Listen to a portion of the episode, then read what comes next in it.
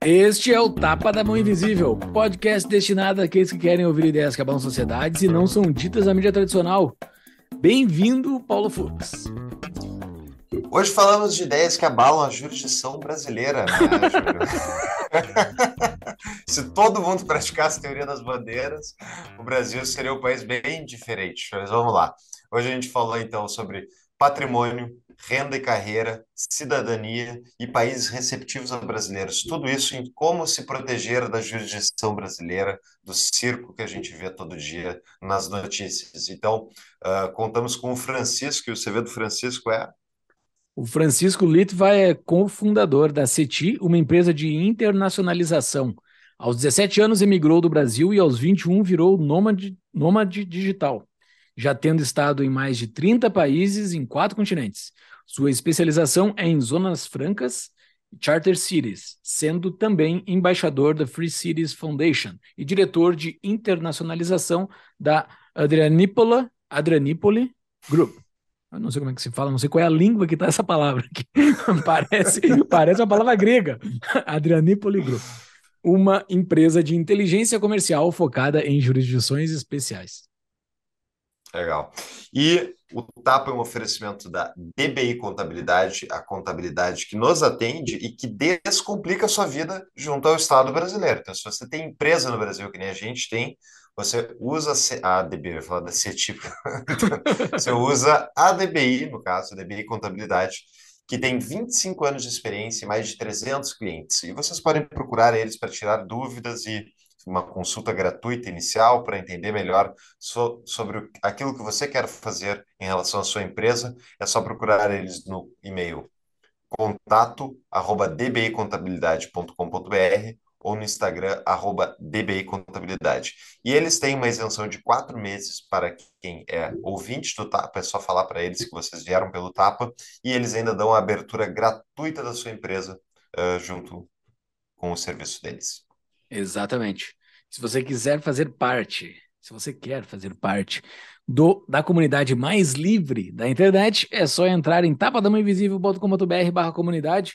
Você faz uma contribuiçãozinha lá no seu cartão de crédito mensal e recebe no seu e-mail um convite para entrar na nossa comunidade que fica lá no Discord. A gente passa a semana conversando sobre esses assuntos que vão infernizando a nossa vida. Não, a gente fala sobre assunto bom também, não é só sobre assunto ruim. A gente passa a semana conversando com o pessoal lá. Mas se você não quer fazer uma, não quer participar da nossa comunidade, somente fazendo a sua contribuição já ajuda demais o nosso projeto aqui para que a gente mantenha a nossa produção de conteúdo religiosamente semanal. E agora a gente está com um episódio a mais por mês ainda. Então, faça a sua contribuição e ajude a espalhar a liberdade pelo Brasilzão. Isso aí. Vamos para o episódio então. Bora! Muito bem, seja muito bem-vindo, Francisco Litvai. Seja muito bem-vindo de volta ao podcast, segundo episódio do Tapa. Muito obrigado pelo convite, Paulo. É um prazer estar aqui com vocês de novo. É, e vamos lá, vamos abordar um tema diferente dessa vez. É, o Francisco esteve falando conosco aqui sobre como funcionam cidades privadas no episódio 192, vai estar na notas do episódio. E os temas que o Francisco fala a partir dali da CETI, que é a nossa nova patrocinadora, volta a ser patrocinadora do Tapa, mas esse não é um episódio comprado da pessoa pelo conteúdo.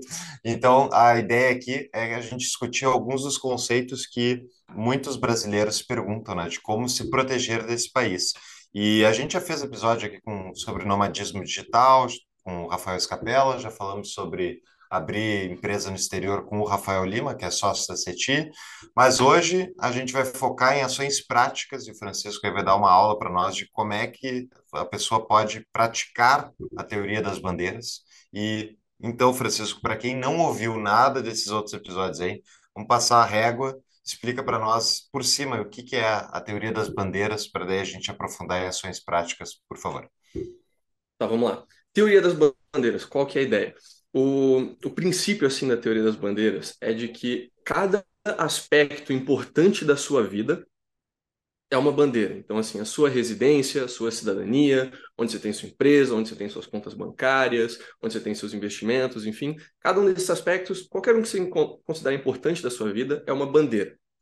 A maioria das pessoas, é, quando está vendo questão de investimentos, tudo mais, eles estudam muito sobre diversificação, diversificação, diversificação. Né? Não deixa tudo em ações, não deixa tudo na poupança, não deixa tudo numa classe de ativos só, mas as pessoas esquecem de aplicar esse mesmo princípio para o resto da vida delas. Né? Então, elas se diversificam, mas deixam todos os investimentos em classes diferentes ainda no Brasil, em contas brasileiras, morando no Brasil, com empresa no Brasil, só com a cidadania brasileira. Então, se algo acontece com o Brasil, essa pessoa não está diversificada de fato, ela pode acabar né, sofrendo as consequências de algum colapso econômico, crise e tudo mais.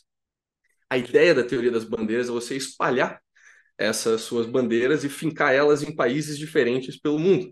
Né? Então, talvez você mora no Brasil, mas você tem uma conta bancária no Panamá, você tem a sua empresa nos Estados Unidos, você puxou a cidadania italiana porque você tem um bisavô que era italiano, é, você investe através de uma corretora internacional, guarda seus depósitos de ouro em Singapura e sabe, assim você consegue se diversificar de uma maneira muito mais forte, digamos, e se alguma coisa acontece com algum desses países, não afeta o resto da sua constelação como um todo. Isso é, é bem interessante, que é uma coisa que a gente não pensa muito a respeito, né? Mas uh, todo mundo que tem renda no mesmo país onde tem o patrimônio está comprado 100% no risco daquele país, porque o teu direito à propriedade é dado pela jurisdição local e a tua renda é muito ditada sobre como é que funciona a política nacional do país e tipo quanto o Banco Central consegue né, imprimir moeda e, e outras coisas. Então se tu não faz nada de, disso, de, tu simplesmente está alheio ao risco. E, Francisco, me diz, qual é a tua percepção? A maioria das pessoas, eu acho que está nesse 100% all-in Brasil, ou seja lá qual for o país que está, né? É, algo que a gente começa a ver que, assim, está mudando, a gente vê cada vez mais pessoas buscando se internacionalizar, felizmente, né? Esse, desde a eleição do Lula, a gente teve um movimento bem grande de brasileiros buscando é, soluções para se proteger do Brasil, mas em uma parcela muito grande da população. Né? Mas a gente vê que países que entram em crise, digamos, você vê que é um instinto natural das pessoas correrem para tentar se internacionalizar de alguma maneira. A Argentina, por exemplo, uma estatística muito é, doida é que a cada 5 dólares físicos que existem no mundo, um está na Argentina. Ou seja, é, eles realmente sabem que, não, não vou confiar tudo no meu sistema aqui, eu preciso ter alguma outra solução, preciso buscar um outro sistema para escapar. Então, é um instinto natural do ser humano, digo. É impressionante, né? Prefere confiar no Fed do que confiar em alguma outra coisa, porque o Fed não é tão confiável também, né? Mas é melhor do que essas outras coisas que nós temos, né? Comparado ao, Banco Central, é, comparado ao Banco Central da Argentina, o Fed é assim, meu Deus, é um padrão ouro interminável. Exato. Cara, uh, estamos gravando esse episódio no dia 16 de junho, né? Está rolando uma polêmica na internet brasileira. Polêmica não, mas uh, está sendo bastante noticiada a perseguição do tribunal, acho que é do TSE, algum tribunal grande do Brasil, contra o Monarque, né? Uh, para mim, na minha percepção, é bastante óbvio que o monarca já deveria ter se posicionado numa teoria das bandeiras em alguma coisa do patrimônio dele, ele já ter se defendido disso, porque o Bolsonaro acabou de tomar um Bacenjude, né? Ganhou um bloqueio de 300 mil numa conta dele. Então, é, Bacenjude, para quem não sabe, é aquele sistema que o Banco Central tem junto com a Justiça que pode bloquear a conta bancária de qualquer pessoa a gente está falando em casos extremos, né? Pessoas que estão desafiando algo, então estão brigando na justiça, tanto brigando com alguém poderoso, tanto Monarque quanto Bolsonaro. Mas isso não, não é somente para quem está brigando, né? Isso é para qualquer pessoa, é para quem que serve a teoria das bandeiras. Não precisa nem puxar casos tão extremos, cara. Se a gente está falando de divórcio, se a gente está falando de processo trabalhista, por exemplo, a gente vê é muito caso de pessoa que só chega para a gente depois que já tem uma condenação por, sei lá, um processo trabalhista, já perdeu, sabe? Cara, agora se tentar fazer uma coisa, tem risco disso daí virar fraude, depois você ser condenado por coisas ainda piores, você está tentando fugir de uma sentença judicial. Você tem que se proteger, você tem que começar a fazer esse planejamento de patrimônio antes da merda acontecer. É a mesma coisa, sei lá, a pessoa quer fazer holding para a questão de herança, para a questão de sucessão patrimonial. O momento de planejar para sucessão patrimonial não é depois que o seu avô morre, não é depois que seu pai morre, é enquanto ele está em vida, para você começar a fazer esse planejamento ainda.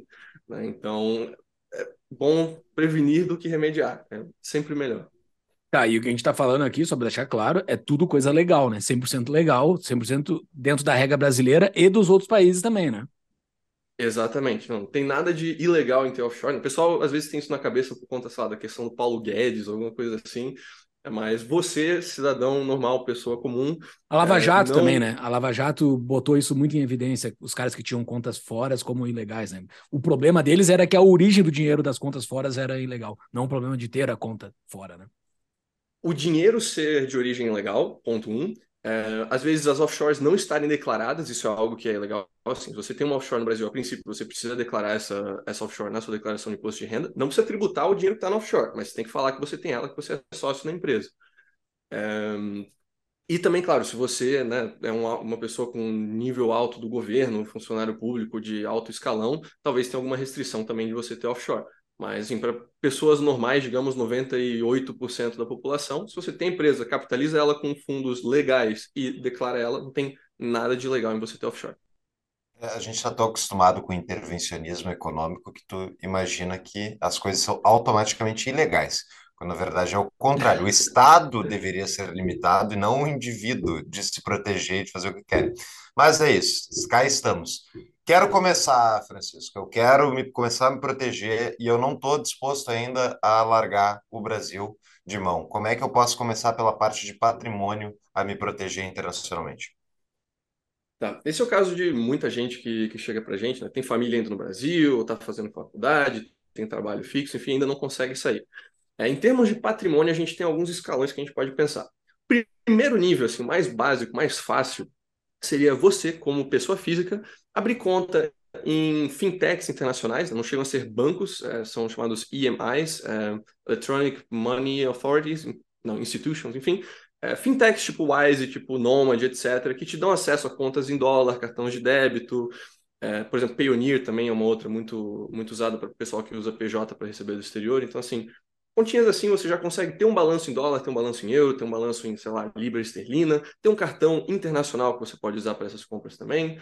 É, você pode abrir contas aí também em corretoras internacionais, que é outra, outro ponto interessante. Por exemplo, a Interactive Brokers é uma das maiores corretoras internacionais do mundo. Você consegue abrir conta é, mesmo sendo residente ainda no Brasil, e aí a partir de lá você pode fazer investimento no mercado americano, pode fazer investimento no mercado da Ásia, lá em Hong Kong, pode investir na Europa, tudo isso direto da sua pessoa física, não tem que não tem um custo, lá, você não tem que pagar 100 mil, ou sei lá, botar 10 mil na conta. Não, você abre a conta, põe, sei lá, 200 dólares se você quiser, começa com uma quantia pequena, e você já consegue começar, pelo menos, investir e botar capital no exterior. E essas contas, tipo, uh, que tem a em reais e a em dólar, por exemplo, né, que está bastante hoje no Brasil, dessas assim, internet banking, assim, o que está em dólar, o que tá em dólar já está fora da jurisdição brasileira? É, aqui eu, eu propositalmente falei assim, abrir contas internacionais, porque tem muito banco brasileiro que oferece um saldo em dólar, um balanço em dólar. Assim, o seu nível de proteção é diferente se você está abrindo uma conta numa instituição no exterior ou uma instituição no Brasil que te dá acesso a um balancinho em dólar. Então, digamos, ter um balanço em dólar numa instituição brasileira, ok, é melhor do que você estar tá somente em reais. Mas o ideal é você estar tá numa instituição que está registrada no exterior, tem a jurisdição dela inteira no exterior. Porque, querendo ou não, se a instituição está no Brasil, mesmo que você tenha um balanço em dólar, se vier alguma ordem contra você, residente no Brasil, é, vinda do Brasil, esses bancos vão ter que acatar. Né? Então, é, e também o nível de troca de informação também vai ser muito mais eficiente, digamos, muito mais rápido com instituições brasileiras. O ideal é abrir contas no exterior mesmo. Boa. É, é uma das coisas que uh, as, antigamente era mais difícil falar para o cara, né? Tipo, ah, cara, tem que te proteger e tal, mas dado o nível de barbaridades que a gente tem visto hoje diariamente na mídia, as pessoas começam a entender. Mas ainda assim, Francisco, a maior parte das pessoas não estão expostas politicamente e não tem uh, esse receio de, por exemplo, sofrer um bacenjude. Tem razão para elas fazer ter essa preocupação e dolarizarem, enfim, tirarem uh, patrimônio do Brasil? Tem por alguns motivos. Primeiro, você não, mesmo que, digamos, você não é um opositor político, você não acha que vai ter conta bloqueada, ainda assim você pode ter preocupações sobre o rumo da economia do Brasil, sobre, não sei, inflação, sobre né, questão de desacelerar, desaceleramento econômico, enfim, é, a economia indo mal, você pode querer investir em outros mercados para estar diversificado justamente assim. Tem vários mercados, tem várias. É, só de investir nos Estados Unidos você já tem acesso a basicamente mercados do mundo todo, né? Tudo quanto é empresa, de tudo quanto é lugar do mundo faz IPO na Bolsa de Nova York, enfim. Então, é, você consegue ter acesso a outras oportunidades que tem, são, sabe, estão independentes do Brasil em termos de risco. Então, é um princípio básico de diversificação. E, e essa, questão... Não, e essa estrutura que eles têm, uh, que essas empresas têm, como você colocou neste, neste primeiro nível, né? Uma abertura de uma conta uh, como, como um primeiro passo para a pessoa tirar 100% da sua exposição ao Brasil. Uh, mas, tipo, como os, como os argentinos fazem há décadas já, ter os seus dólares uh, embaixo do colchão ali também seria já um início de uma teoria de bandeiras, né? É, porém, assim, ter o dólar no colchão, a gente também sabe que o dólar tem a sua inflação anual, né? O dólar tá perdendo valor ano após ano, se você manter só o dólar, você vai perder dinheiro. Então, o ideal é você ter isso ali é, investido em alguma coisa, seja numa empresa, seja em algum fundo imobiliário, seja, sei lá, mesmo títulos do Tesouro Americano, alguma coisa assim que você pode colocar para pelo menos ter algum rendimento em cima disso. Claro, tem seus próprios riscos, não estou fazendo nenhuma recomendação de investimento aqui, mas só você manter dólares é mesmo que você só manter reais na sua conta corrente. Você está perdendo dinheiro ano após ano. Uma breve pausa para uma propaganda especial. Nós do Tapa nos preocupamos em ofertar somente patrocinadores validados e sérios. Graças à ampliação do número de episódios, estamos agora com espaços disponíveis na nossa grade. Se você tem interesse em uma audiência diferenciada e nacional, o Tapa é o programa para você. Temos patrocinadores de muito tempo que atestam. Patrocinar o Tapa vale a pena. Caso você tenha interesse em saber mais, nos envie um e-mail Contato arroba tdmi.com.br. TDMI de tapa da mão invisível. Se você está ouvindo esse anúncio, o seu cliente também pode estar ouvindo. Voltamos ao programa. Não sei se desde a eleição do Lula se muita gente esperava que o dólar fosse cair. Está caindo, tal, e as pessoas, ah, viu? Recomendou comprar dólar lá atrás e aí, o dólar está caindo. Não, assim, aproveite o momento que o dólar está caindo regularmente, vai comprando dólar, vai te saindo com esse patrimônio do Brasil, aproveitando justamente uma janela de oportunidade, que é o dólar como um todo estar enfraquecendo e é por isso que o real está valorizando contra. Uh, não sei se tem, tu tem alguma ideia, Francisco, de qual é a rotina, enfim, que a pessoa tem que ter uh, como é que funciona isso no dia a dia para o cara se organizar? Porque muitas vezes é, o primeiro passo é o mais difícil. É assim, como é que eu começo e faço isso agora para começar a proteger? Tu falou de várias opções de abertura de conta no exterior, mas isso é muito voltado para a pessoa física, né? E como é que funciona, se, por exemplo, se o cara tem uma empresa e ele quer dolarizar? Uhum. O mesmo princípio se aplica, sabe? Mesmo com uma empresa no Brasil, você consegue abrir contas em dólar e contas em euro, enfim.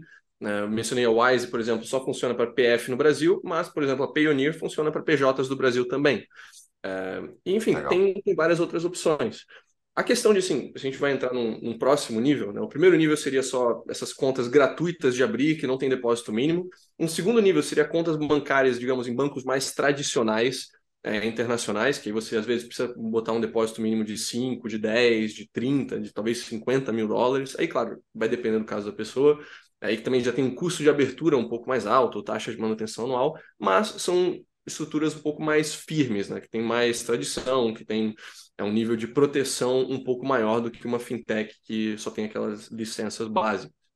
É, e aí o nível, digamos, superior ainda seria a gente falar de ter uma estrutura offshore, seja uma empresa offshore, uma fundação, um trust, enfim, uma personalidade jurídica separada. É, o que, que muda aqui? Né? Se você tem uma conta bancária no exterior, isso te dá vantagem de diversificação, de acesso a outras moedas, de cartões, enfim, mas isso não vai te dar nenhuma vantagem tributária em relação ao Brasil. Se você tem uma conta no exterior, você ainda tem que declarar todas, aquelas as movimentações que você tem lá, é, porque está na sua pessoa física, ou porque está no nome da sua PJ brasileira. Em termos de impostos, não muda nada. Agora, se você tem uma empresa no exterior, aí a tributação é separada, não é mais a mesma coisa. Tá? Atualmente, como que funciona do lado do Brasil, né? se você é residente no Brasil? Se você tem uma empresa offshore, um trust, uma fundação, enfim, existe um diferimento da tributação. Ou seja, o dinheiro que fica dentro dessa estrutura não é tributado. E quando você trouxer esse dinheiro, é, seja para sua pessoa física ou para sua pessoa jurídica, dependendo de como fez a estruturação aí, né? É, aí sim vai ter a tributação. Ou seja, se você está investindo no exterior, ou então está talvez prestando serviço para clientes no exterior, ou você tem um negócio internacional, enfim, é, contanto que o dinheiro fique na empresa offshore, não vai tributar. E quando você trouxer para o Brasil, aí sim vai ser tributado. Então, contanto que o dinheiro fique fora, contanto que você não precise trazer toda essa grana para viver no Brasil, digamos, você consegue ter uma vantagem fiscal em relação a só ter uma conta bancária. Aí a coisa começa a ficar um pouquinho mais complicada, assim, né? Não é tão simples como abrir uma conta no internet banking. Uh, o que que precisa, assim, quais são os mínimos, mais ou menos, para a coisa começar a ficar viável para abrir uma offshore? Uhum. Essa é uma pergunta que a gente recebe muito, tipo, quanto de patrimônio tem que ter, ou quanto de renda tem que ter para fazer sentido abrir uma offshore? E a resposta é sempre depende.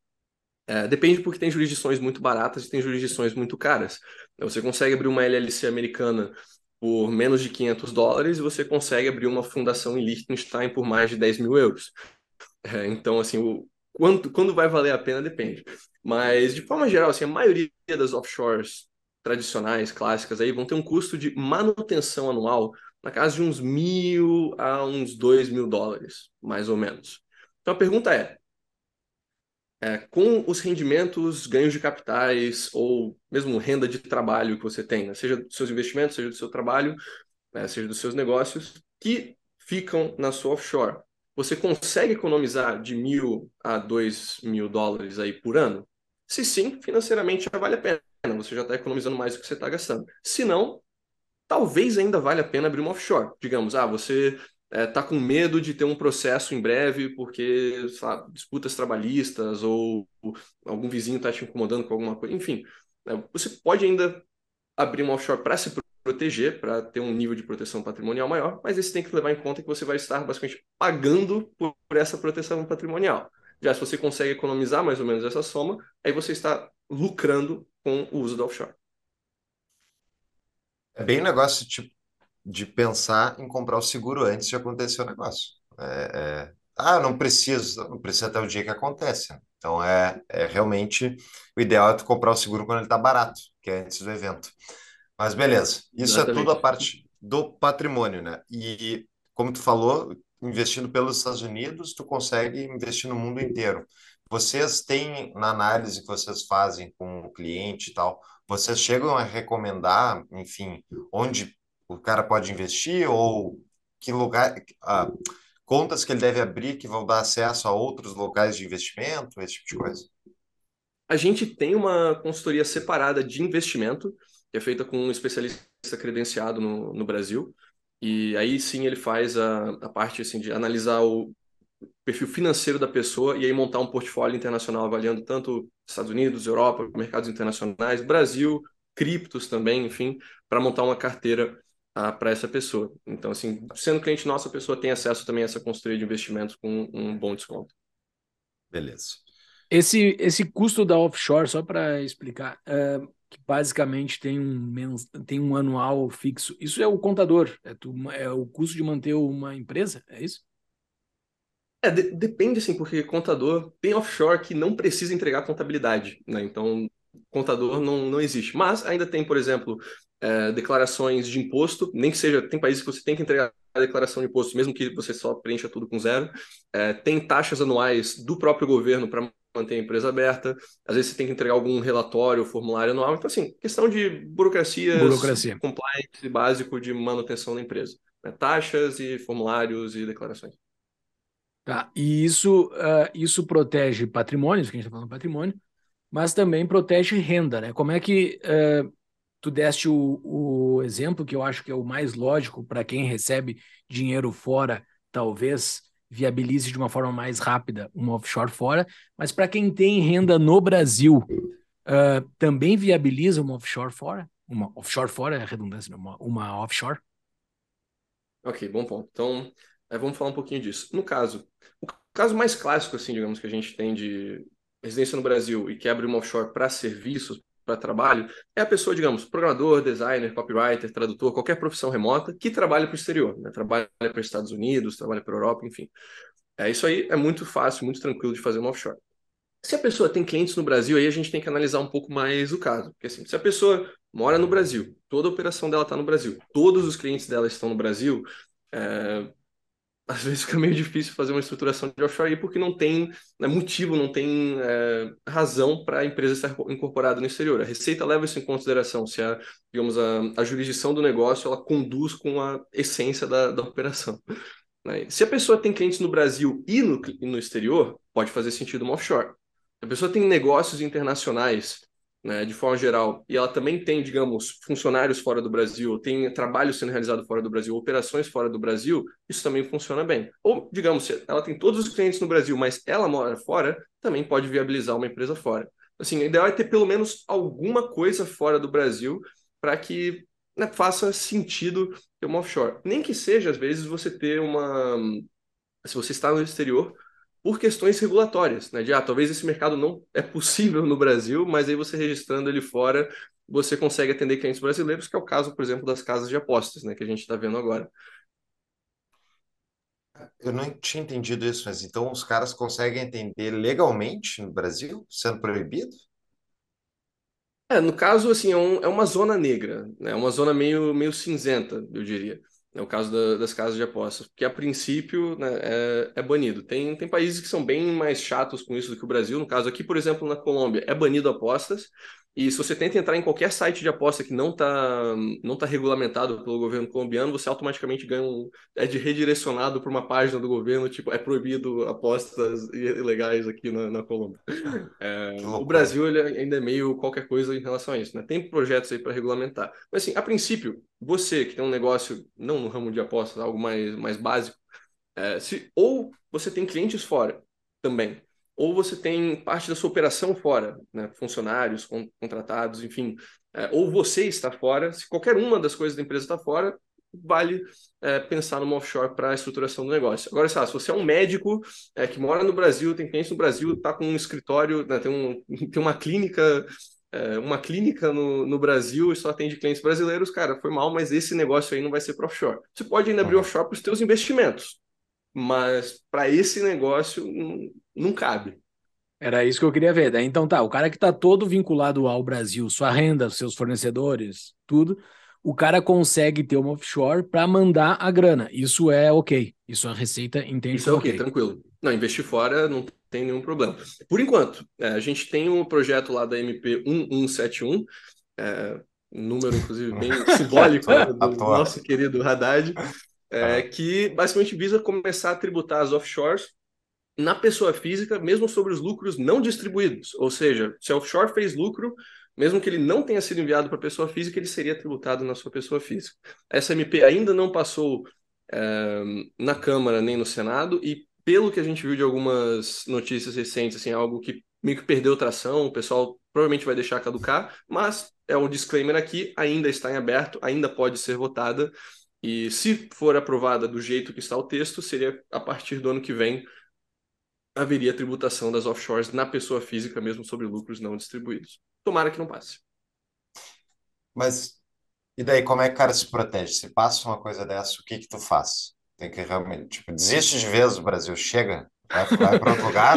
Três soquinhos no tatame, assim. Três A offshore ainda teria o efeito de proteção patrimonial, ainda teria o efeito de acesso a contas, acesso a cartões, é, investimentos, facilidade de negócio no exterior, enfim, mas a parte tributária, né, as vantagens fiscais, meio que seriam aniquiladas com se passar isso aí. E tu não tem, obviamente. Então, a ilegalidade é tu ter uma offshore, por exemplo, e tu não ter ela registrada no teu imposto de renda, no teu no governo. É no imposto de renda, basicamente, que tem que estar registrado. Exato, você não declarar que você é sócio da empresa. Hum, entendi, entendi. Que loucura. Que muita Olha... gente faz, né, atualmente também. Tem várias empresas offshore que elas né, estão em jurisdições que dão um nível maior de anonimidade e o pessoal aproveita disso é, para simplesmente não declarar. Anonimidade é algo que, sabe, a gente é a favor de privacidade e anonimidade de forma geral, mas ela pode ser usada para o bem pode ser usada para o mal, como o caso da Blaze aí, que os caras estavam se escondendo atrás de, né, sei lá, três, quatro, não lembro quantas estruturas botaram para ser anonimizado. É isso que eu ia perguntar. Daí, digamos que tem esse problema da offshore ser tributado. Daí tu não, não tem como botar outra empresa que é dona daquela ali, que vai ter os lucros, e tu fazer uma elisão fiscal perfeitamente legal, eh, de tu te protegendo, fazendo uma estrutura a mais, um nível a mais de empresas offshore. É que você, daí você teria que declarar que você é o dono da segunda empresa e aí É, e ainda teria. ahn, é, tem que ver como que vai ficar o texto final, né? Se eles talvez ah, ou não passe, deixa caducar e a gente esquece esse tema, ou talvez se passa, algum deputado que tem offshore adiciona algum furo ali que dá para se escapar. Não dá para conjecturar por algo que não passou ainda no- na Câmara nem no Senado, né? Tem, tem muita coisa para correr se isso for votado. Mas tem, mas tem uma coisa que eles podem penalizar agora, que seria aumentar a tributação, IOFs da vida e maneiras de tu tirar o dinheiro legalmente do Brasil, não tem? Sim, isso sim. O que que é que eles podem fazer? Porque até foi, eu não lembro qual foi o convidado que... Ah, foi quando a gente entrevistou o William Castro Alves da Avenue, ele falou justamente disso, que poderia aumentar o IOF, eu acho que era o IOF, não tenho certeza. E, e do nada é Sim, uma coisa que está no IOF. executivo para mexer, né? É, e o F é algo que teria um impacto bem grande pro pessoal que está tirando o dinheiro do Brasil, mas assim, se quiser parar para pensar no caso da, é, de offshore, se você aumenta o imposto no carnê-leão, isso afeta dividendos recebidos de offshore, se você aumenta os impostos sobre ganhos de capitais, isso afeta a venda das ações ou cotas da sua offshore, né, se você quiser vender a sua offshore um dia, fechar ela. É, né, tem, tem algumas avenidas, digamos, que poderia ser, poderia ter um aumento de imposto para quem tem offshore. Mas essa é a principal, tributar o lucro não distribuído é o, o auge, digamos. É. Uma pausa para um rápido anúncio. Além de amigo há muitos anos dos proprietários da Propósito Capital, eu sou cliente deles. E a Propósito Capital é um escritório de investimentos parceiros do BTG Pactual que podem prestar a assessoria financeira que você precisa, especialmente depois de ouvir algum episódio aí de macroeconomia do Tapa. Então, a propósito, detém serviços completos para qualquer demanda financeira que você ou a sua empresa necessite. Holding de investimentos no exterior, real estate, family office e câmbio. Para abrir a sua conta gratuitamente, entre no site no descritivo do episódio, que é tapadamãoinvisível.com.br barra propósito, e para quem está nos assistindo pelo YouTube, pode usar o QR Code que está aqui abaixo. A Propósito Capital cuida do que é seu e do que ainda vai ser. Voltamos para o episódio. Vai ser bizarro. Uh, a gente está falando muito de patrimônio, renda, acho que está ok. Mas por que que uma pessoa tiraria a cidadania? Não sei, Fux, você queria falar mais alguma coisa sobre patrimônio e renda? Ah, De renda, eu queria falar de carreira internacional. Vai lá, manda. Pode ser? Antes de Então vamos lá. Tô, tô com receio, sou médico no Brasil, tenho minha clínica aqui, quero fugir. Como é que eu internacionalizo a minha carreira? Bom, aqui a gente tem dois casos principais, eu diria. É a profissão que pode se tornar remota ou a profissão que não, não consegue, na maioria dos casos, se tornar remota.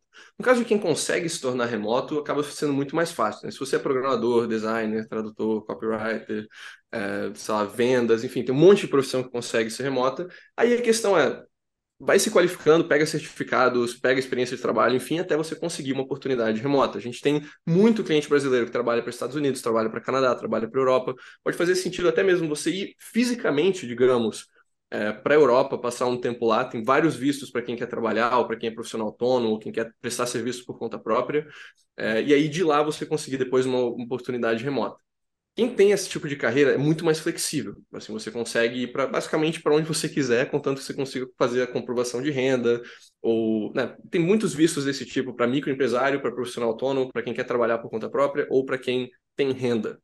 Então aí é uma situação muito mais fácil. Eu recomendo conferir no nosso site. A gente tem um artigo lá sobre 61 plataformas de trabalho remoto e de renda remota. A gente fez um compiladão assim das, de todas as principais.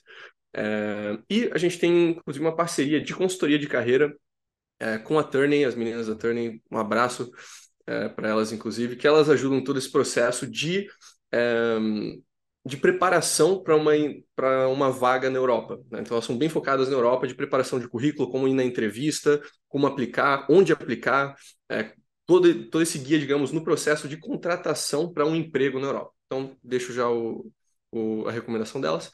E aí a gente tem a segunda questão, que é a questão das profissões que não conseguem trabalhar remoto que tem uma, não tem tanta flexibilidade. Principalmente que vem para a gente, questão de médicos, e advogados. Não, não é algo, não, pode, não, é tão fácil você simplesmente sair por aí uhum. é, com uma dessas. Né? Aí a gente tem que parar para pensar um pouco mais em questão de revalidação, né? de poder atuar em outros países. É, a gente tem várias parcerias é, em relação a isso, mas só dando uma, uma visão geral. É, em termos de atuação, dentro do Mercosul vai ser a parte mais fácil de todas. Tá? Você, se você quiser ir para o Uruguai, para o Paraguai, Argentina, Chile, enfim, tem um acordo dentro do, do Mercosul que torna muito mais fácil a atuação desse tipo de profissional. Assim, Argentina não, né? Mas Uruguai e Paraguai especificamente tem muito brasileiro que tem interesse, então deixo a menção aqui. Para ir para esses países, é, o processo é muito mais simples de você poder atuar. E, além disso, em Portugal é, tem um processo também simplificado, só para começar pelo fato de que não precisa fazer nenhuma tradução juramentada de documento e depois apostilar as traduções, já é algo que poupa bastante tempo e dinheiro. Mas também é, tem um processo muito mais simples para quem é do ramo do direito, só tem que se inscrever lá na, lá na ordem, algo muito mais simples. E a revalidação médica também é simplificada. Não é, assim, é, imediata, sem custo algum, sem, sem nenhuma dificuldade, mas é muito mais simples. E uma vez que você está revalidado dentro da Europa, para atuar em outros países europeus é muito mais fácil. Ah, então esse é o caminho. Se tu quer validar uh, como médico, tu vai para Portugal antes e depois vai para o resto. Isso vai te permitir acessar o resto da Europa. Depende, às vezes se a pessoa quer, tipo, ah, eu quero especificamente morar, sei lá, na Itália e eu não quero nenhuma outra opção. É, beleza, talvez vale mais a pena você fazer direto o processo na Itália, pode demorar um pouco mais, enfim, mas né, uhum. né, é algo que, se é isso que você está focado. Mas se você quiser, digamos, ter, é, simplesmente revalidar o mais rápido possível e aí depois considerar as outras opções, depois ter, ter outros países para levar em conta, o caminho Portugal costuma ser uma opção boa. Portugal, de forma geral, é uma boa porta de entrada para brasileiros, sabe? Porque é muito fácil você ir para lá, é, não tem um choque cultural tão grande, e aí daí de lá você pode fazer seus planos do, do resto da Europa. É, e assim, é, também, claro, tem outras opções, Austrália, é, Canadá, Estados Unidos, todos pagam muito bem. É, é mais complicado? Sim, os Estados Unidos é um país bem complicado para fazer revalidação. É, às vezes você vai ter que fazer, digamos, residência de novo, alguma coisa assim, mas salários mais altos do mundo nessa área, então muita gente também vai atrás. A gente tem parceiros que conseguem ajudar no processo de revalidação, tá? nos Estados Unidos, no Canadá, na Austrália, é, em Portugal, Itália, Espanha, Reino Unido, França, Alemanha, enfim, a maioria dos países, digamos, de, são mais buscados para essa galera. Então, se você é do ramo médico, se você né, é de uma profissão que, digamos, ficaria mais assentada, a gente também consegue é, dar, um, dar um apoio aí esse negócio de tu ter renda no exterior, e daí é, é uma das melhores coisas, tu continuar morando no Brasil, tu ter renda de país com moeda mais forte que a brasileira, porque daí o teu custo de vida fica irrisório no Brasil e tu pode acumular mais dinheiro, né? Uh, vocês têm muita demanda desse tipo de, de, de caso, assim, das pessoas que estão justamente internacionalizando a carreira e continuando a morar no país original? Sim, a gente tem bastante caso disso. Daí, assim, a programador que quer ficar no Brasil e trabalha para fora é um dos casos mais básicos que a gente atende. Uhum. É, mas, assim, a gente também começa a fazer o pitch para essas pessoas é, de considerar a imigração também, porque, ok, você consegue ter um custo de vida baixo no Brasil, mas você também consegue ter um custo de vida muito baixo em vários outros países da América Latina e ter zero imposto. Então, uhum. digamos, você pode, se você trabalha para fora é programador, você consegue viver com zero imposto no Uruguai, zero imposto no Paraguai, no Panamá, na República Dominicana, na Costa Rica, na Geórgia, no Chipre, é, na Tailândia, enfim, na Malásia. Tem um monte de países que você poderia ter um custo de vida, às vezes até mais baixo do que o Brasil, e tem imposto zero. Então, ah, você quer economizar dinheiro, mas você quer economizar bem para você ter uma reserva boa e poder investir depois e sabe, fazer o juro composto, digamos, com o teu patrimônio? Você pode fazer isso de forma ainda melhor fora do Brasil. Mas é zero de imposto de renda, tu tá falando, né? Sim, Porque imposto de consumo, imposto de consumo, tu vai acabar pagando esse não, dá pra, esse não dá para fugir, mas assim, ah. o que mais incomoda geralmente é o imposto de renda. Porque você não tem que fazer uma ah. declaração de imposto sobre o consumo, você não tem que né, uhum. fazer deduções sobre o imposto do consumo, é algo que ocupa muito menos espaço na cabeça. Para mim é uma das coisas mais assim é, mais vantajosas da vida nômade que eu vivo agora é eu não ter que me preocupar com declaração de imposto, de, de coisa assim. Não, eu só sigo vivendo a minha vida. Sabe? Mas tu faz aquele negócio de ficar indo de país em país, faz exatamente nomadismo digital, né? Quanto tempo tu tem que ficar no máximo no país antes de ter que trocar para conseguir validar? Tipo, não tem uma, tu tem um período mínimo, né? Sim, esse, esse é um bom, essa é uma boa pergunta. Então, assim, como funciona a ideia do, da vida sem impostos com o nomadismo digital? É, o Brasil tem um processo de saída definitiva. Você pode sair do Brasil e falar que quero ir embora do Brasil sem precisar apresentar uma nova residência fiscal. Tá? Isso é algo muito interessante, porque vários países europeus, ou mesmo nos Estados Unidos, por exemplo, não deixam você fazer isso. Você tem que provar que está pagando imposto em algum outro lugar antes que eles te liberem. O Brasil não. O Brasil, não. Está indo embora, tchau, benção. É, e é isso aí. Aí a maioria dos países do mundo vai te começar a te tributar quando você fica lá mais do que 183 dias em um período de 12 meses. Ou seja, você passa mais de seis meses em qualquer período de um ano. Isso varia, tem países que é 180, tem países que até um pouco mais, né? tem países que têm outras regras, mas a média geral é isso. Aí para o Brasil também, uma vez que você faz a saída definitiva do Brasil, você, se você fica mais do que 183 dias em um período de 12 meses, você volta a ser residente fiscal. Assim, a princípio, você viajando pelo mundo, fica três meses aqui, quatro meses aqui, cinco meses aqui, você está de boa. Eu estou aqui na Colômbia desde fevereiro, vou ficar abaixo dos seis meses, depois vou passar uns meses no Brasil é, com a minha família, não vou ficar acima de seis meses, vou, vou seguir viagem depois, e aí você consegue viver uma vida é, sem, legalmente, sem ser residente fiscal em país nenhum. Eu, eu já estou mais de um ano aqui nos Estados Unidos e eu tomei. É. Aí, se você passa um ano no país, geralmente. É. Tem exceções, vale mencionar, tem vários países que têm é, exceções da regra dos seis meses. Tem muitos vistos de nômade, por exemplo, que permitem você ficar de seis meses até mesmo dois anos num país é, sem se tornar residente fiscal. Vários países europeus, por exemplo, Croácia, Malta, enfim, tem esses regimes. E o próprio Estados Unidos tem um regime especial no visto de estudante, que você pode ficar de dois a cinco anos morando nos Estados Unidos sem virar residente fiscal. Então, digamos, você tem uma empresa no Brasil, recebe dividendos brasileiros apenas, você pode morar até cinco anos nos Estados Unidos sem pagar imposto para isso se você entrar via visto de estudante. Então, tem algumas exceções que a gente também conhece e consegue trabalhar. E sobre um assunto que foi, foi falado antes, sobre o imposto de consumo, tem países que devolvem o, o imposto de consumo, né? Se tu fizer a teoria das bandeiras ali. Como, por exemplo, se tu o teu, o teu consumo no Uruguai, se tu utilizar um cartão de crédito do Brasil, eles te devolvem na própria fatura ali parte do imposto, porque tu é um estrangeiro, tu não é um uruguaio, isso, né? É, ou mesmo, sabe, vai comprar um notebook na Europa, alguma coisa assim, você consegue o reembolso do IVA no aeroporto quando você está indo embora. Então, tem, tem algumas maneiras também que, que dá para brincar com isso. Mas, de forma geral, o imposto do consumo é um pouco mais complicado, né, de, de tentar evitar. Mas no Uruguai é sensacional. Eu me lembro quando eu fui, assim, sempre vinha na fatura a volta do imposto ali. Bah, isso tu fica muito feliz, assim, vendo aquele negócio acontecendo na hora. De- deixa eu fazer uma pergunta mais filosófica, Francisco, porque, tipo, eu também não gosto de pagar imposto. Mas o compromisso que um nômade digital tem, faz para conseguir fugir dos impostos, é, tipo, não é só pelos impostos, é porque tu gosta do estilo de vida, né? De ficar conhecendo gente nova, trocar de país e, e vivenciar culturas diferentes. É uma, é para quem é, eu, eu não, eu não imagino, por exemplo, alguém com uma família conseguindo, já, a gente já perguntou isso antes para outro convidado, disse que é possível, mas é mais difícil. Mas, tipo, é, eu acho muito mais improvável tu ter uma família e tu ficar pulando de país para país seis meses. Então, como é que tu enxerga isso? Tu enxerga que tu vai fazer isso pro resto da vida, por exemplo? Não, muito provavelmente não. Eu, assim, eu estou buscando países para potencialmente me domiciliar, para ter uma base mais fixa. É, eu estou mais interessado aqui na região da América Latina, então esse ano eu conheci Panamá, conheci Colômbia, decidi que não, não quero Panamá. É, vou dar uma olhada no Paraguai agora daqui a pouco, Uruguai eu já conheci, Argentina eu quero conhecer também. Então, assim, a ideia é buscar realmente uma base para ter um lugar mais fixo, poder ficar é, bem estabelecido é, em algum lugar se necessário. E assim, a gente atende ambos os casos, tá? a gente atende o, o nômade digital que quer viajar pelo mundo, mas se você tem uma família e quer ficar num lugar fixo, a gente busca um país para você que você pode viver lá e pagar zero imposto, ou pagar pouco imposto e ter uma qualidade de vida muito boa. É, não, você não precisa ser nômade para viver livre de imposto. É uma das opções. Uma pausa para quem gosta de entender como a economia de fato funciona anunciamos o nosso novo patrocinador, o Instituto Mises Brasil.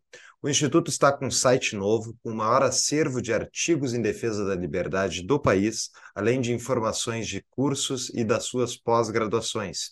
Eles têm duas pós-graduações hoje em dia, a em Economia da Escola Austríaca e Direito, Ciência Política e Liberalismo. Fora isso, vocês têm muito mais conteúdo como Clube Mises e outras coisas lá no site novo, então, que é mises.org.br. Ajude a difundir ideias da liberdade e a construir um Brasil mais livre. Voltamos ao episódio. E quais as vantagens de ter uma outra cidadania? Por que, que as pessoas deveriam buscar isso? E tu tens? Outra? Tenho, eu tenho a cidadania austríaca. É, tenho a agradecer ao meu avô aí que é austríaco e passou isso aí para mim. É, mas muitas Litvai é, é austríaco? Isso, isso. É, na verdade é, é, húngaro, mas isso é outra história. Eu também conseguiria puxar húngara, mas eu não, não fui atrás ainda porque seria muito complicado. Mas, basicamente, segunda cidadania. Quando a gente está falando de segunda cidadania para brasileiro, seria, sei lá, 95% dos casos a gente está falando de uma cidadania europeia, né? De você tem algum avô, avó, bisavô, bisavó, tetravô, tetravó, enfim, é, que veio da Europa e você consegue puxar uma cidadania dessa. É, vantagens. Primeiramente, acesso a mais países sem visto. Todas as cidadanias europeias, das principais que a gente está falando, têm acesso a Canadá, a Estados Unidos, a México, a Austrália sem visto. Então, se você quer passar não tem que ir para o consulado, fazer entrevista, fazer todo aquele tipo de coisa, você simplesmente vai. Né? Já, já simplifica bastante coisa. É, segundo, temos a questão de que basicamente tudo na Europa se torna muito mais fácil se você é um cidadão europeu. Então, para abrir empresa é mais barato e é mais rápido. Para você se tornar residente, você pode ir morar em qualquer país da Europa e simplesmente vai. Você não precisa de oferta de emprego, você não precisa comprar um imóvel, não precisa abrir uma empresa. Você simplesmente mostra que tem algumas economias para se manter, você tem algum seguro de saúde válido e aí você pode se registrar como residente no país. Então, ter uma cidadania europeia já te dá acesso a morar em 27 países assim. Né? Países frios, países quentes, países que falam português, países que falam outros idiomas, é, leste europeu, ocidente, todas as escolhas possíveis você tem, você tem ali, né? países caros, baratos, enfim. É, torna muito mais fácil você também estudar na Europa, tanto fácil quanto barato. Eu consegui estudar é, na Áustria, basicamente de graça, é, por ser um cidadão europeu. Claro, eu também tive que pagar imposto lá quando eu estava ganhando dinheiro trabalhando, mas assim, você tem acesso a universidades públicas na União Europeia é, ou de graça ou muito mais barato né, do, que, do que teria normalmente. É, mas é estudar, investir também se torna mais fácil, assim, tudo relacionado a vida, negócios, trabalho, estudos na União Europeia fica muito mais simples se você tem uma cidadania europeia. É, e segundo, né, a gente tem a situação de que o Brasil, por exemplo, ano passado, não estava emitindo passaporte porque estava sem orçamento, enfim, é, ou você tem situações de que ah, você tem uma condenação judicial, não consegue emitir o passaporte, ou está com uma multa é, em aberto e não consegue emitir o passaporte brasileiro. Se por qualquer motivo você não está conseguindo emitir o passaporte brasileiro, ou o passaporte brasileiro não está sendo emitido para ninguém, ponto, é, ter um segundo passaporte permite você manter a sua liberdade de viajar internacionalmente. Eu diria que são três, três grandes motivos para considerar uma segunda cidadania. É, esse de poder fugir do, do, do Brasil realmente é, eu acho que, especialmente pessoas politicamente expostas e tal, enfim, que têm medo de, de cerceamento de liberdade por perseguição política, faz total sentido. Inclusive, eu tenho que ir atrás do meu para justamente minimizar essa chance. Vai que o tapa explode. Exato. Então, vai lá, Júlio. O, um primeiro passo, assim, que eu geralmente para as pessoas que eu conheço, eu falo para elas para pelo menos ter um visto de turista para os Estados Unidos, entendeu? Acho que para tu poder entrar nos Estados Unidos num momento que pode dar algum caô, assim, um caô não, um caos, tu pegar e poder ir para os Estados Unidos, entendeu? Poder vir para os Estados Unidos. Porque é, é, é bizarro, assim, como como tem gente que não tem nenhuma conexão com fora do Brasil, assim, e já deixa pronto, já deixa engatilhado. O visto do, de, de, turista dos Estados Unidos é 10 anos. Então deixa ali prontinho, caso dê algum BO, tu, tu vaza, né? E se a pessoa tem a cidadania europeia novamente, você pode solicitar o ESTA, que é basicamente, você faz uma solicitação online lá, paga uma taxinha e pronto, você já tem a autorização de entrar nos Estados Unidos. Você não precisa solicitar visto de turista, você ganha na entrada. Então, ainda mais simples o processo, né, para caso queira poder escapar para os Estados Unidos. É, ou senão vai ter que ir correndo até o Uruguai, né? Aí vai. e, o, e em termos de países mais receptivos justamente para brasileiros no exterior, assim, qual é o. Para onde os clientes da CETI mais vão? Beleza. Aqui eu quero fazer uma, uma distinção rapidinho antes da gente entrar na, na questão de imigração. Ah. É que o Júlio falou de já tirar o visto.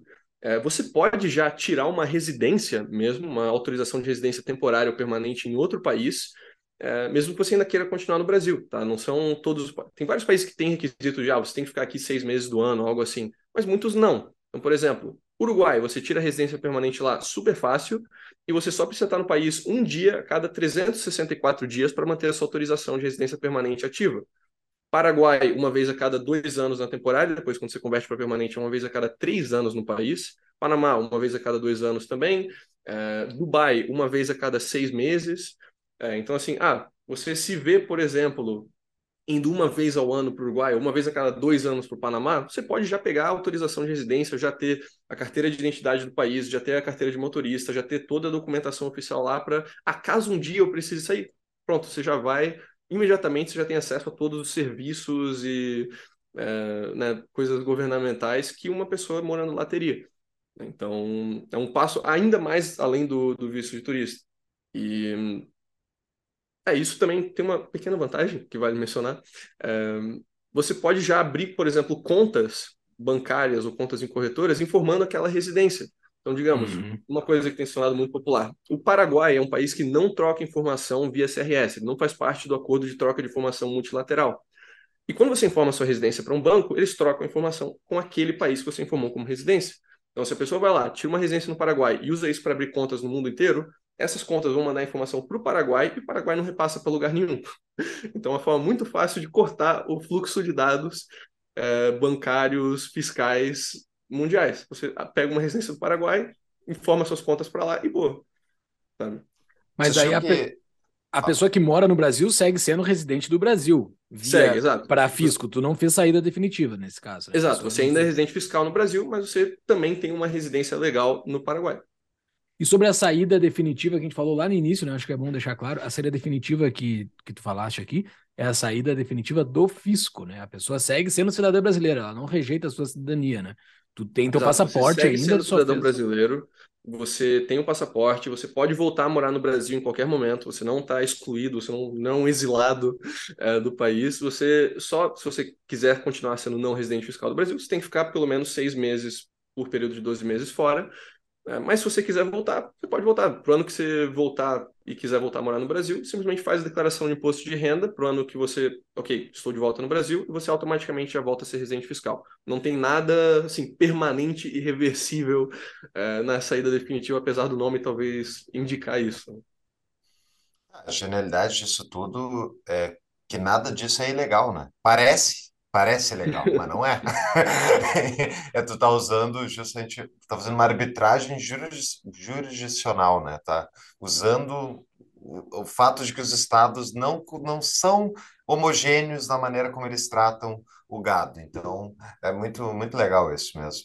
Tá, mas vamos lá, os países receptivos para os brasileiros. Isso, ok, vamos lá. Então, países que a gente mais vê demanda é, na sede. Então, geral, eu diria, o país único, se fosse falar um país que mais tem demanda, ainda é Estados Unidos. Os Estados Unidos tem, tem muita gente interessada. É o país que paga muito, muito bem para a maioria das carreiras que o pessoal é mais qualificado.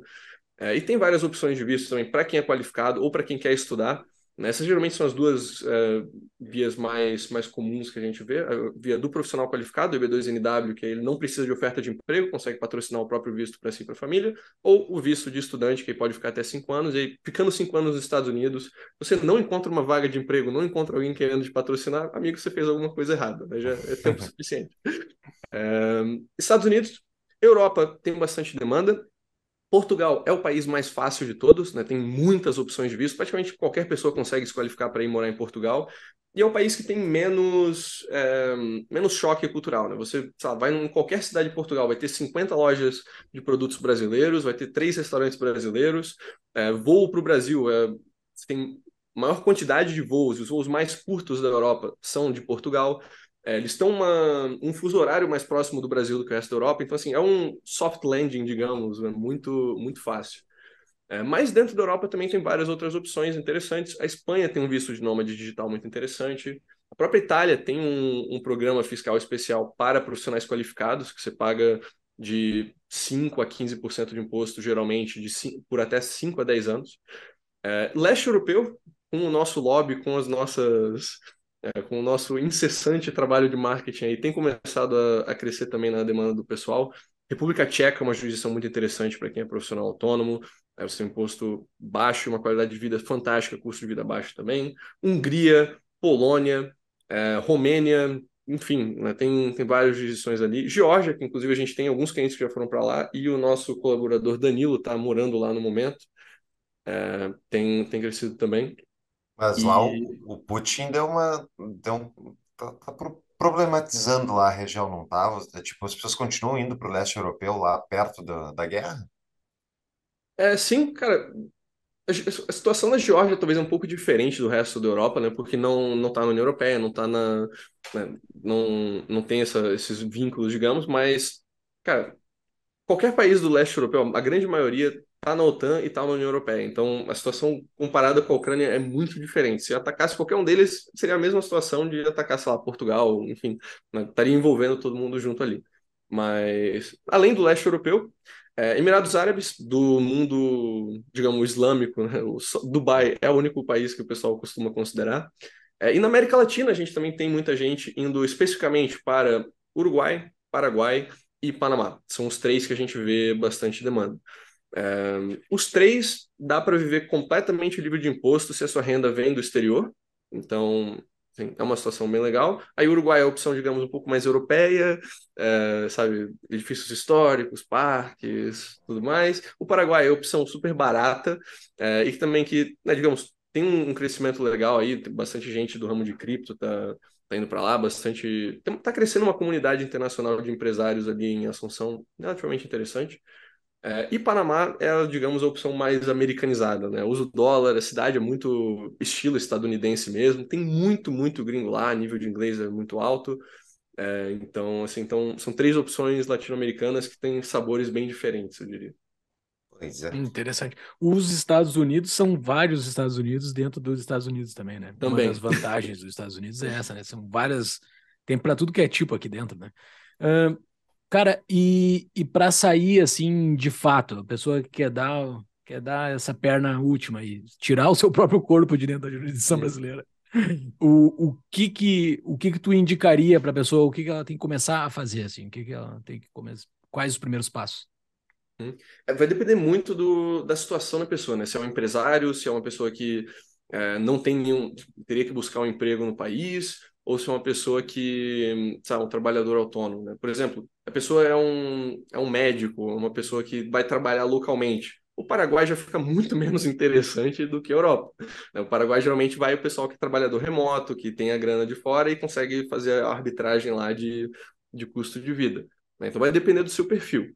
Mas se você, se você, digamos, busca um emprego local, né, pode fazer bastante sentido a opção Europa. Né, tem vários países ponte ali, não só Portugal, né? Tem vários países que é- tem muita oferta de emprego e que você, tendo inglês, consegue uma oferta de emprego né, muito boa. Por exemplo, a Hungria, o pessoal acha que não, tem que falar húngaro para ir para a Hungria. Não, você consegue trabalho lá falando inglês tranquilo.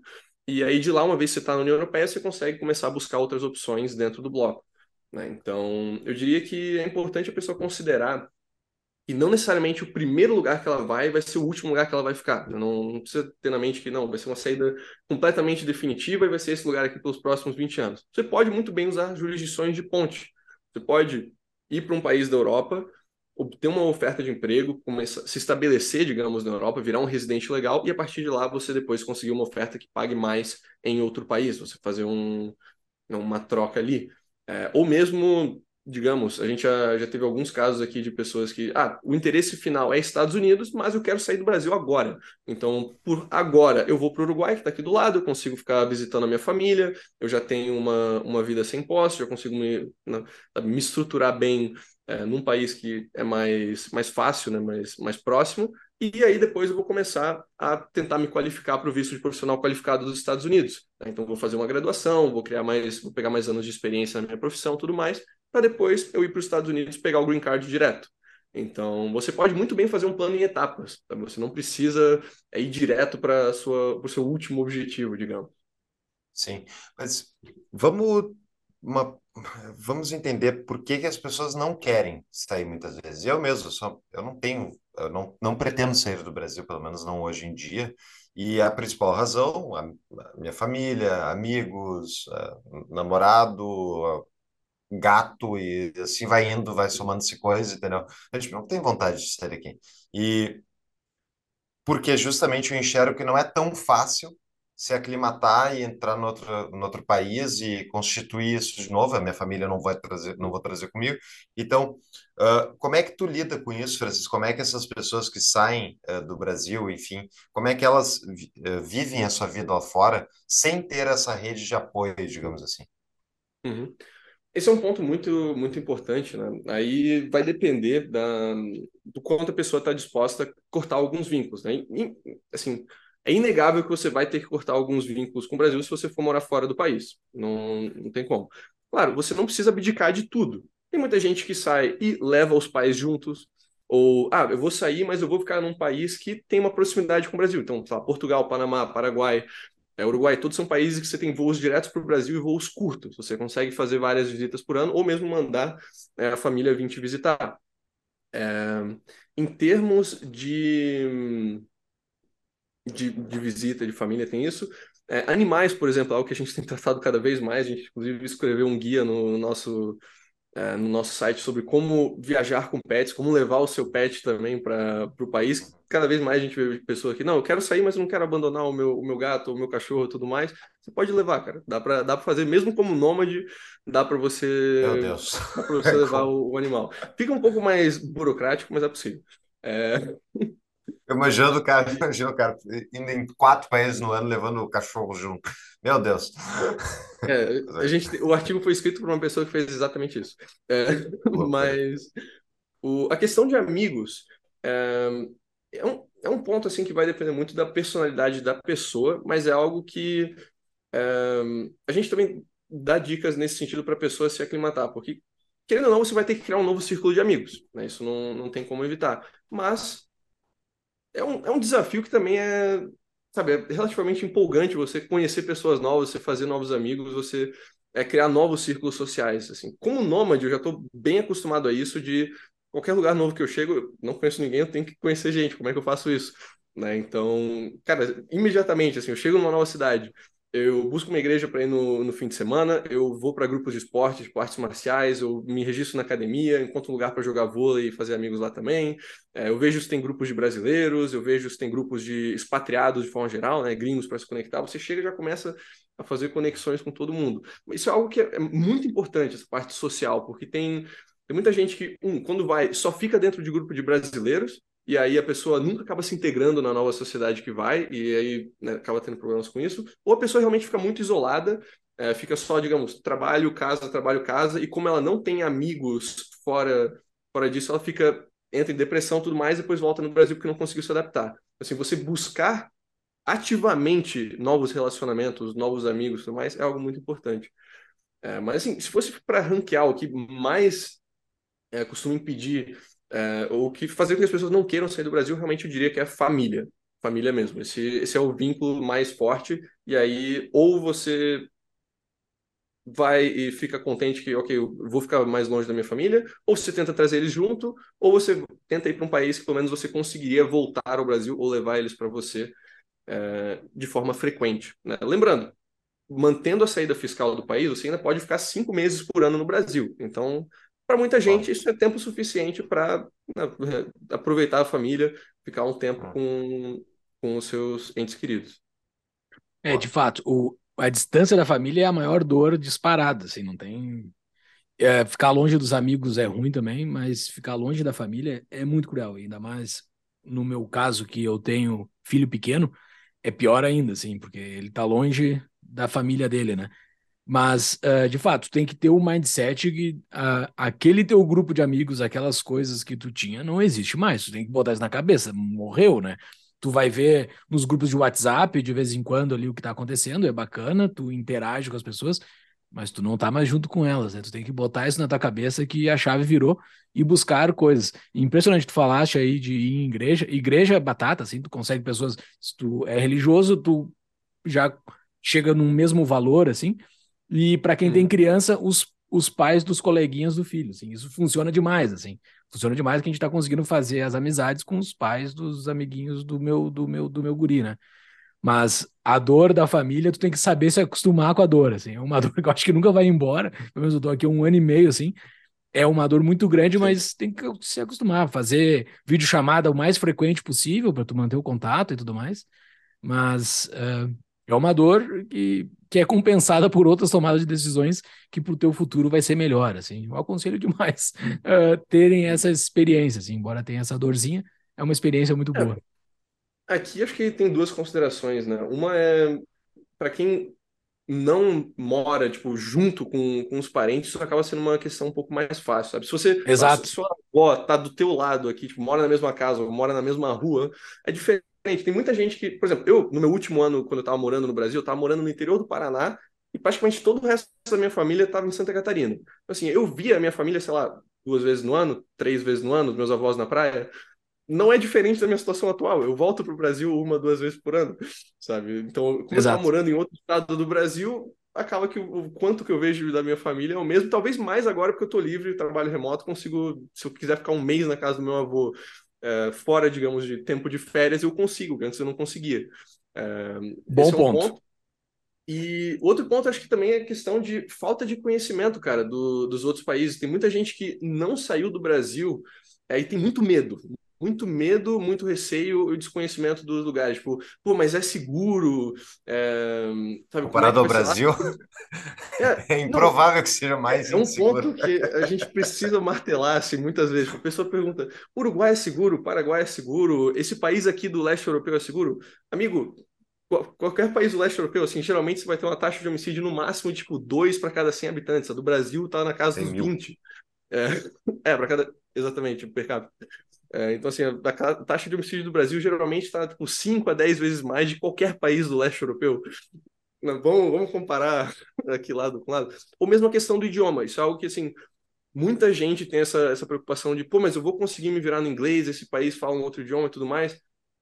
A experiência, pelo menos minha aqui, como trabalhador remoto, né, se você fala inglês. Tem muito país que não tem inglês como idioma oficial, mas você consegue viver tranquilamente com inglês. Sabe? Ok, se você for um médico que vai estar trabalhando com uma pessoa local, ok, realmente vai ter que aprender o idioma. Até mesmo para revalidação de diploma, você geralmente precisa disso. Mas se você não vai estar diretamente trabalhando né, face a face com o cliente, uh, locais, geralmente você consegue se virar só no inglês e consegue muita oportunidade de trabalho só no inglês. Né? Mesmo, só Áustria fala alemão. Eu tinha uma porrada de colega da Albânia que não falava uma palavra de alemão e estava trabalhando de programador lá. Então, sabe, questão do idioma e segurança geralmente são alguns, algumas das preocupações que eu mais vejo, ou sei lá, educação, saúde, enfim. E aí a questão de viajar, a questão da pessoa ir conhecer pessoas que vivem, vivem nesse país, ir nessas cidades e ver, caraca, eu conseguiria me imaginar vivendo aqui. Uhum. Se a pessoa nunca vai para os outros lugares, ela nunca vai, ela só vai ter os preconceitos que, sei lá, a internet, a TV fala, e ela nunca vai ver de, não, caraca, eu moraria aqui. Uhum. É, o preconceito dos Estados Unidos aqui é o da saúde, né? Que o pessoal não entende que o sistema de saúde aqui não é o, o tal do carro. Só se tu não tem dinheiro, tu morre na calçada e ninguém te pega, entendeu? É, tem esses preconceitos que são completamente loucos, assim. E o idioma aqui tem lugares que é 100% espanhol, assim. 100% espanhol. Tu, se tu fala espanhol, tu consegue viver tranquilamente em várias cidades aqui dos Estados Unidos. E espanhol é bem mais próximo de português do que o inglês, né? Pelo que eu me lembro, os Estados Unidos atualmente é tipo o segundo maior país é, hispanófono depois do México, alguma coisa assim, tipo, de tanto, tanto imigrante latino que tem no país. E em lugares oficiais, assim, em lugares do governo, sempre tem as duas línguas. Não, não existe mais as plaquinhas na parede, assim, com, só com inglês. Sempre. Aqui em Denver, que não tem muito espanhol, né? Se for pegar mais próximo da borda ali, uh, Flórida e os outros próximos da fronteira, deve ser mais ainda, né? Uh, cara, sensacional. Uh, tu falou um negócio que é muito legal também, que é tu já ter experiência de se distanciar da tua família dentro do Brasil, né? Isso aconteceu comigo e facilitou demais. Né? A gente ficou bastante tempo morando longe da nossa família dentro do Brasil. Isso facilitou esse, esse, esse distanciamento, né? Uh, mas nós temos aqui outras pessoas que estão espalhadas pelo mundão e são os nossos patrões, que são o pessoal que paga um dinheirinho a mais aqui para nós, uh, para poder fazer perguntas para os nossos convidados que quem quiser fazer parte dessa comunidade do Tapa do Mãe Invisível é só entrar em tapadomainvisível.com.br barra comunidade, faça sua contribuição mensal e pode fazer perguntas para os nossos entrevistados. E a primeira pergunta é do Leonardo. Ele perguntou, um bitcoinheiro, né? Vai perguntar sobre o quê? Vai perguntar como está o mercado para migrar para El Salvador, na CETI.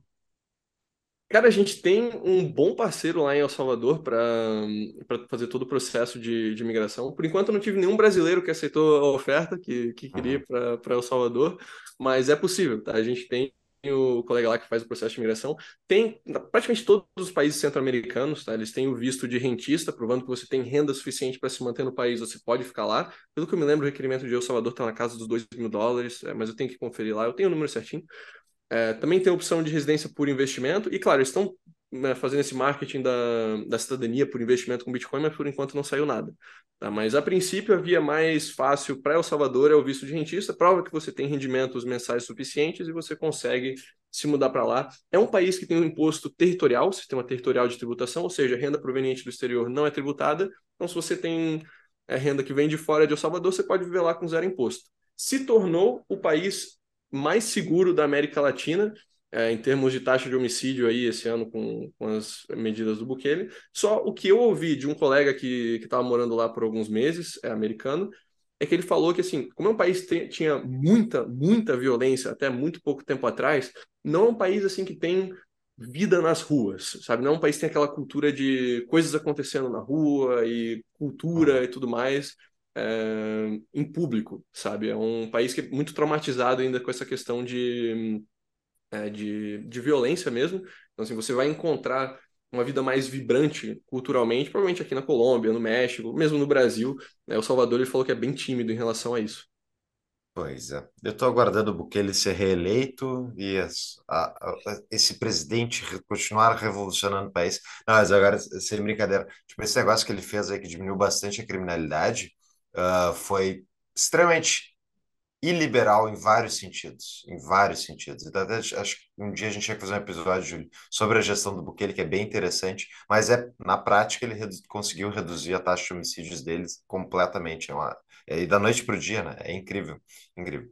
Mas ainda não é, não é o Éden uh, Bitcoin, uh, bitcoinheiro como o marketing faz parecer. É. A gente faz um. A gente às, vezes fala de El Salvador, tem muito cliente nosso que pergunta ativamente de, de El Salvador, pessoal mais libertário, é, mas a gente sempre fala assim: de, ah, se estiver pensando em El Salvador, mantenha um plano B, porque, sabe, Uruguai, Panamá são países que têm um histórico de estabilidade institucional, de, é, de se manterem, né, digamos, e El Salvador é um país que está fazendo muitas mudanças muito drásticas. Se, uhum. sei lá, o Bukele não for reeleito, ou sei lá, se é, sei lá, ter um golpe, alguma coisa assim contra ele, o país vai se manter nessa trajetória?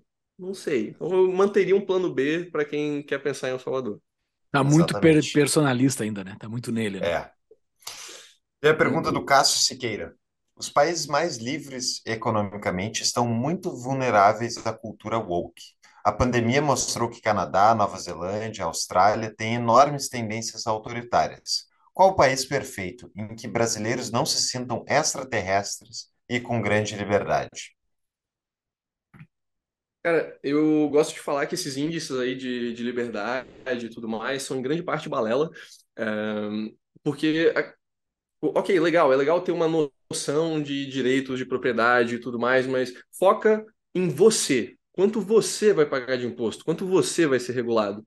Tem países, por exemplo, Canadá, você morando lá, você pode ter um imposto que passa de 50%.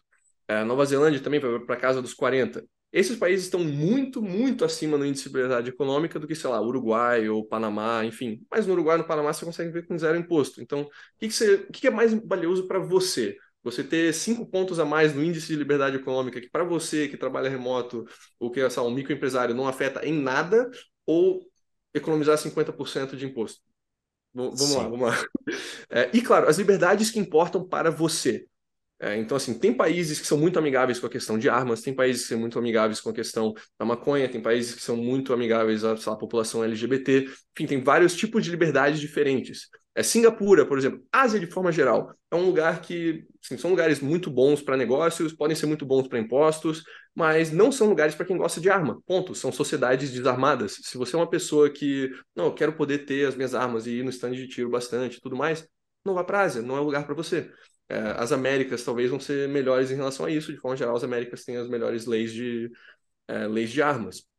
Ou então, sei lá, você é LGBT. Cara, Dubai é um lugar muito, muito interessante, mas talvez não para você, é, especificamente porque né, não é uma cultura que é muito amigável a isso. Então, não existe um país perfeito porque existem preferências diferentes para pessoas diferentes. O lugar perfeito para a família católica tradicional vai ser muito diferente do nômade solteiro é, que gosta de fumar um baseado, sabe? Tem, tem que ver o que, que é importante para você, e é justamente isso que a gente faz, assim, avaliar quais são as suas preferências e objetivos, para daí, com base nisso, ver quais são os países que se encaixam melhor. Boa. Tem uma pergunta aqui do João Horburg. Quais são os países mais favoráveis a um ANCAP que trabalha remoto, considerando liberdade econômica, liberdade de ter e portar armas, liberdade para educar os filhos e baixos impostos? Eu diria que eu responderia Estados Unidos para ele. Estados Unidos é uma, é uma baita opção. Se ele focar um pouco mais na questão de impostos e menos na questão, talvez, de armas, é o Panamá ainda uma ótima opção. É um dos top 10 países mais armados do mundo. Ele, trabalhando remoto, ele consegue ter zero imposto. Tem uma comunidade vibrante de homeschoolers. É, então, nesse sentido, é uma opção bem interessante. Eles também não têm banco central, não tem moeda de curso forçado, estão fazendo, estão bem amigáveis a cripto também, os bancos por lá. É uma opção muito interessante. É, além disso, dá para mencionar é, o próprio Paraguai, questão de armas é bem liberal, dá para fazer, contanto que você não queira seguir o currículo, que você não queira uma certificação do MEC paraguaio, é, você não precisa seguir o currículo paraguaio, você pode fazer um homeschooling bem mais, bem mais tranquilo lá, também isento de imposto sobre renda de fora, enfim. É, Geórgia, pelo que eu me lembro, também era, era uma opção que se encaixava aqui. Agora não lembro da questão do homeschooling na Geórgia, foi mal.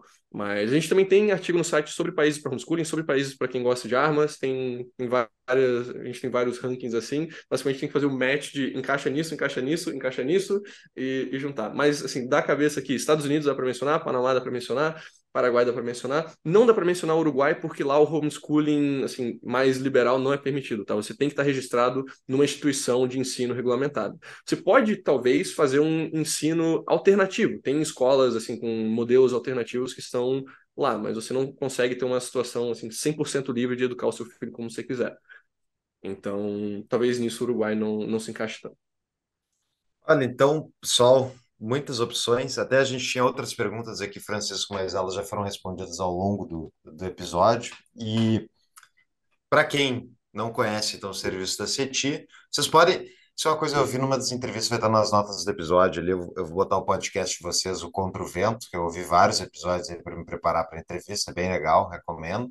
E tu mesmo menciona, acho, numa das entrevistas que, tipo, tu pode aprender tudo isso na internet, tá disponível e tal. Só que a capacidade de vocês de filtrar, de vocês aceleram demais. Eu, tipo, o cara vai catar, não sei quanto tempo o cara vai perder para conseguir aprender tudo isso e já está pronto com vocês, vocês ajudam ele a desenhar o plano, né? É isso, né, Francisco? A gente tem mais de 300 artigos publicados no nosso blog e eu pessoalmente revisei cada um deles. É, a gente tem tá chegando aí no episódio 60, se não me engano, do, do nosso podcast. A gente tem várias revistas, tem oito e-books publicados. A gente está para lançar um curso agora. Então, assim, Sim, você consegue é, aprender muito dessa coisa de graça. A gente tenta trazer o máximo possível de conteúdo aí para a galera. Mas se você quiser poupar o seu próprio tempo e não precisar é, ler 300 artigos como eu fiz, você pode simplesmente marcar uma chamada introdutória com a gente. A gente é, conversa ali 30 minutinhos, é, entende um pouco mais da sua situação, se a gente talvez sabe, te encaminha diretamente para algum advogado, algum contador no, no, país que você quer, ou se você ainda está em dúvida sobre qual que seria a melhor opção, tudo mais, a gente pode sentar e fazer uma consultoria mais personalizada e montar um plano para você. Então a gente consegue entender ambos os casos, tanto a pessoa que já sabe o que quer, já sabe para onde ir, beleza, a gente te direciona para profissionais de confiança no país em questão, ou se você não sabe, quer descobrir, fala com a gente que a gente monta esse plano também. Entrar em contato com eles é tapadamainvisível.com.br barra bandeiras. E lá você conversa com eles, uh, vai direto para o site e conversa sobre uh, tudo que você pode fazer na sua vida para se desvincular de, do Estado brasileiro. Né? Se tu acredita no Estado brasileiro, só lamento, meu amigo, mas eu, eu, eu, eu, lhe aconselho a não acreditar em Estado nenhum. Então, faça uma consultoria com eles, uh, vejam o que, que, pode ser feito e tem bastante oportunidades nesse mundão aí, uh, para não ficar vinculado a Gilmar Mendes e Alexandre Moraes, essa, essas rastaquera tudo aí. Né, Fux? É, é responsabilidade minha isso que foi falado, não é responsabilidade do Cabra Mãe Invisível. Só, só gostaria de falar que eu lembrei de um país aqui que se encaixa muito bem para o amigo lá, o ANCAP homeschooler que gosta de armas, República Tcheca. Tá? É um país que também se encaixa lá, é bom para homeschooling, um dos melhores países para armas. Se você tem a posse, você tem a porte, é, é igual ali para eles. E o imposto também é muito bom se você trabalha remoto. Então, adiciona para Que língua você fala lá? É alemão? É tcheco, mas se você mora em Praga, você vive no inglês, fácil, fácil. Ah, legal, legal, legal. E, então, considerações finais e dica de livro, Francisco. É, bom, considerações finais. É, você não sabe por onde começar, comece, sabe, passos pequenos. Você não precisa diretamente abrir três offshores, trusts e ir para, a Suíça, enfim. Você pode começar pequeno, começa abrindo alguma conta internacional, botando um pouco de investimento fora. Busca para ver se você tem direito a alguma segunda cidadania, já vai adiantar muito a sua vida depois se você tentar é, uma opção de emprego, ou estudo, ou vida na, na Europa. É, sabe, já, já vai adiantando as coisas e prepare-se antes de acontecer é, algum desastre, alguma catástrofe, já tenha os seus planos B e C e D é, engatilhados. E recomendação de livro, eu gostaria de deixar aqui a recomendação do nosso Desafio Nômade Digital em 28 dias, que não é só para nômades digitais, é basicamente para qualquer pessoa que quer sair do Brasil. A gente faz um passo a passo aí de tudo que você precisa considerar é, para o processo de saída, tanto a questão de, de mudança, de como funciona o processo de saída definitiva, é, como avaliar opções de países, como buscar talvez é, uma renda remota inicial, é, questão de seguro, questão de, de carro, de casa, enfim, a gente dá todo passo a passo aí para em 30 dias, em 28 dias na verdade, né, 4 semanas, você fazer a sua saída e ir morar fora ou virar um nômade, como você preferir bem, muito legal. Vocês podem acompanhar o trabalho do Francisco e da empresa nas, no arroba CETI, é S-E-T-T-E-E, isso, né? Isso aí tem no Instagram. Exatamente. Vai estar nas notas do episódio também. Francisco, muito obrigado. Até a próxima. Eu que agradeço o convite, gente. Prazer sempre estar aqui no Tapa. E um abraço. Até mais. Um